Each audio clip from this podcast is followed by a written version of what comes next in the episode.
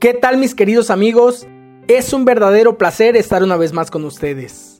Mi nombre es Mario Trilla de Convivencia Cristiana de Tuxtla. Hoy quiero que juntos estudiemos esta cápsula de vida que nombré Acepta tu libertad. La intención de la cápsula anterior y de esta cápsula es presentarte al Dios de la Biblia, al Dios invisible, al Dios verdadero, al Alfa y Omega, quien gobierna con su brazo poderoso, al que sostiene los océanos en el hueco de su mano, quien mide los cielos con su palmo, al que creó todas las estrellas y conoce a cada una por su nombre, el que no se debilita ni se cansa y tiene a la tierra por estrado de sus pies, al que te dice, mi hijo eres tú, yo te engendré hoy, pídeme y te daré por herencia las naciones y como posesión tuya los confines de la tierra. Mi mayor anhelo es que establezcas una relación estrecha e íntima con Él, que puedas llegar a conocerle tal cual es y que comprendas los planes que tiene para ti. Hoy quiero que estudiemos una historia increíble que podemos encontrar en el libro de Éxodo capítulo 14. Leamos juntos los versículos 1 y 2. El Señor habló a Moisés y le dijo, Di a los israelitas que den la vuelta y acampen delante de Pijairot, entre Migdol y el mar. Ustedes acamparán frente a Baal Zephón, en el lado opuesto junto al mar.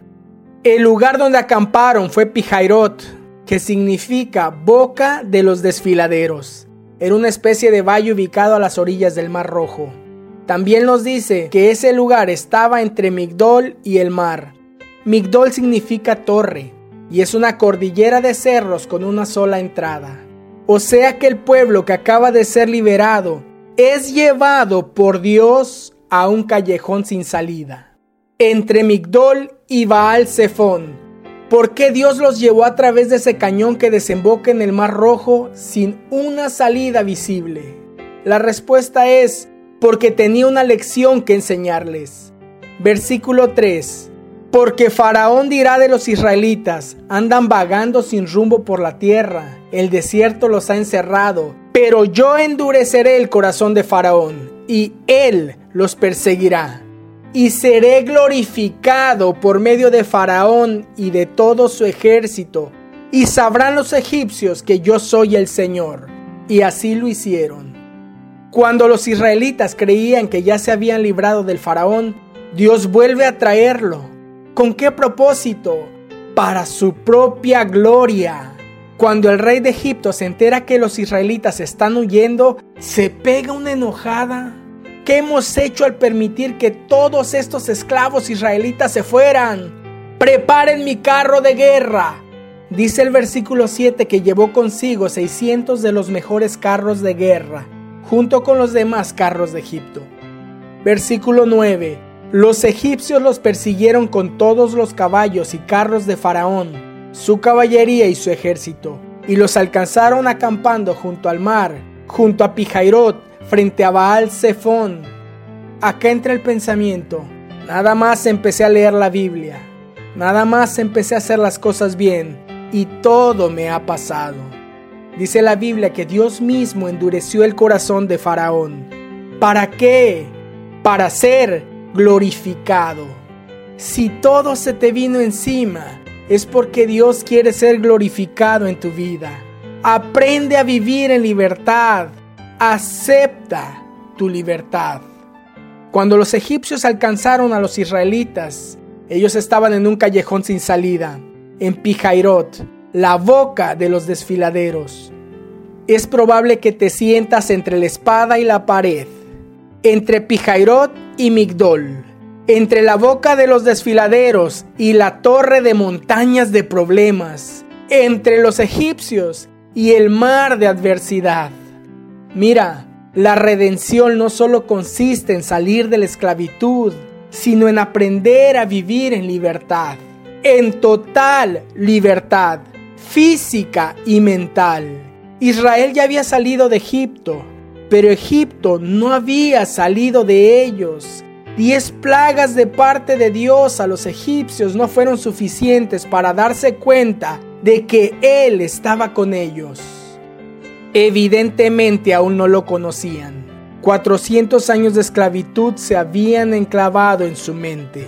El Señor quería que fueran libres física y mentalmente, que aprendieran a confiar ciegamente en Él, que no existiera un ápice de duda sobre lo que Él haría. Si Dios dijo que me hará libre, entonces me hará libre. Él lo dijo y yo lo creo. En cierta forma los israelitas quedaron entre la espada y la pared, con el ejército egipcio descendiendo por el cañón y por el otro lado, frenados por el mar rojo. No podían huir aunque lo hubieran intentado.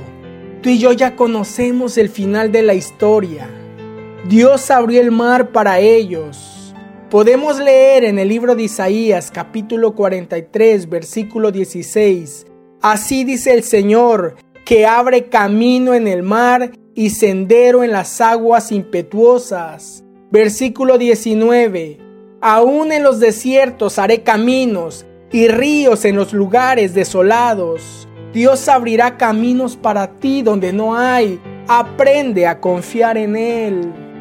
Versículo 10. Al acercarse Faraón, los israelitas alzaron los ojos y vieron que los egipcios marchaban tras ellos. Entonces los israelitas tuvieron mucho miedo y clamaron al Señor.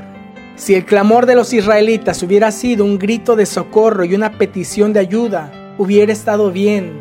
Lastimosamente lo que salió de su corazón fue un reclamo más que una petición. Versículos 11 y 12.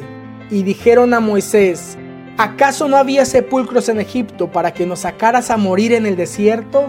¿Por qué nos has tratado de esta manera sacándonos de Egipto? ¿No es esto lo que te dijimos en Egipto?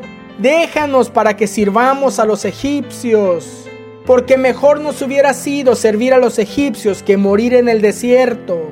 En lugar de un clamor suplicando ayuda, vino un reclamo exigiendo un porqué. ¿Por qué nos has tratado de esta manera?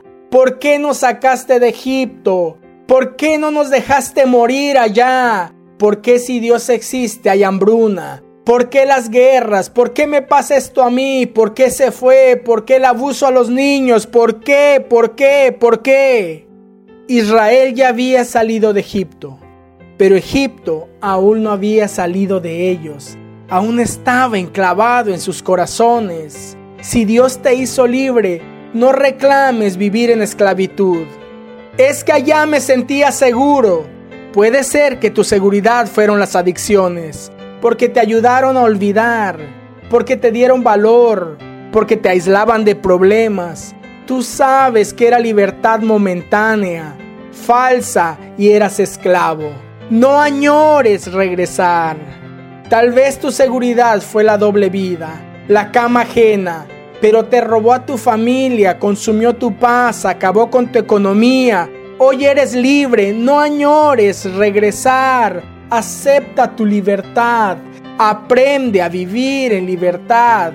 Dios dice que abrirá caminos en el mar, senderos en las aguas impetuosas y ríos en lugares desolados para ti, solo para mostrar su gloria en ti.